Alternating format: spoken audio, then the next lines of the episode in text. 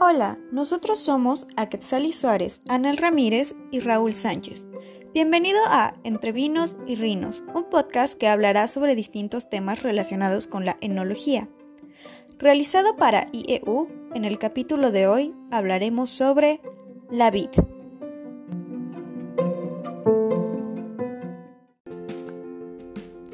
Hola, les habla Anel Ramírez. A continuación, les hablaré del origen, o como a mí me gusta llamarlo, la madre del vino, planta que le da vida.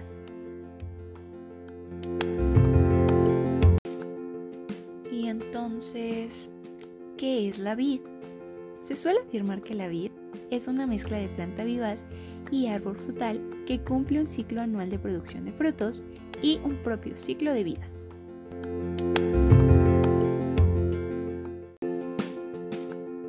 La vid puede vegetar de formas muy distintas en función del suelo, la exposición solar, el clima, la competencia con otros vides por los recursos del suelo y muchos otros factores más. Como resultado de ello, una misma variedad puede tener rendimientos muy distintos, tanto por lo que respecta a la cantidad como a la calidad en los frutos.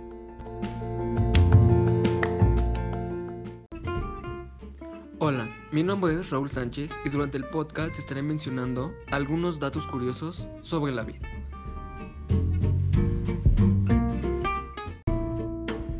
La vid solo cubre el 0.5% del suelo cultivable de todo el mundo.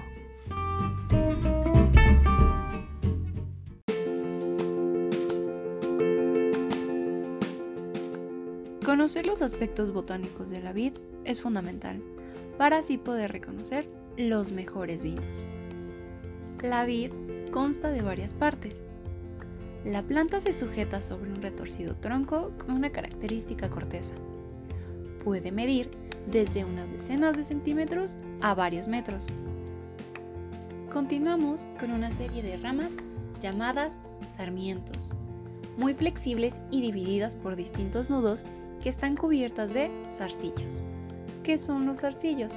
Bueno, pues una especie de órganos alargados que se enganchan y le permiten trepar hacia arriba mediante cualquier apoyo que tengan alrededor. Las hojas, habitualmente llamadas pámpanos, situadas en la rama en el lado opuesto de los zarcillos, son tan largas como anchas. Las flores de la vid son pequeñas, verdes y poco olorosas se encuentran reunidas en racimos y normalmente constan de cinco pétalos de forma estrellada en la punta.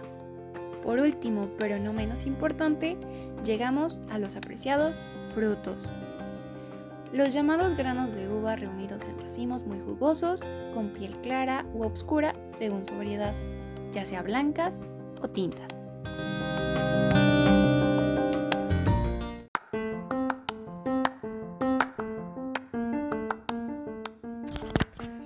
Hola, soy Aquetzali y te voy a explicar el ciclo de la vid, comenzando por el reposo vegetativo. Durante los meses de enero y parte de febrero, el viticultor hace una poda de los sarmientos de la campaña anterior y da forma u orienta a la vid al sistema de plantación. En esta parte no hay hojas, solo es el tronco con brazos. El desborre. Este ocurre a finales de invierno y a principios de la primavera, cuando la vid empieza a fluir y la savia interna con fuerza provoca un lloro, debido a los cortos de la poda. La yema de la planta se hincha y se separa de las escamas, apareciendo una borra, donde va toda la información cromosómica de las hojas, tallos y racimos. Brotación. Esta ocurre durante la primavera. La estructura diminuta resultante del borrón comienza a desarrollarse en hojas que se extenderán y después se verán racimos muy pequeños, y su desarrollo dependerá del sol y el riego que reciba.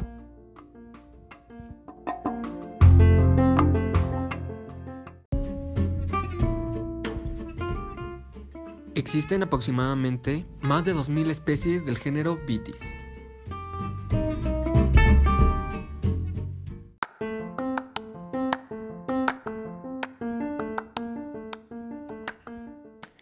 Después de la brotación llega la floración y el cuajado. En mayo, cuando la vid florece y aparece el fruto, que inicialmente es verde, duro y ácido, este irá tomando forma y volumen. El embero. En julio, con el calor de verano, la vid comienza a madurar. Las bayas cambian de verde a amarillo o de verde a morado. En esta etapa suceden los cambios más significativos. La maduración. Desde mediados de verano a principios de otoño, el enólogo día a día hará test de maduración para determinar el momento exacto de su recolección. La caída de la hoja. Cuando comienza a bajar la temperatura hasta cero, termina la actividad de la planta. Se produce la caída de la hoja. La vid comienza el reposo invernal, reiniciando el ciclo.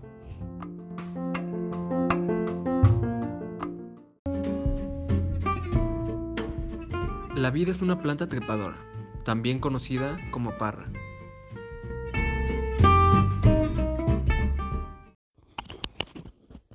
Esto es todo por el capítulo de hoy.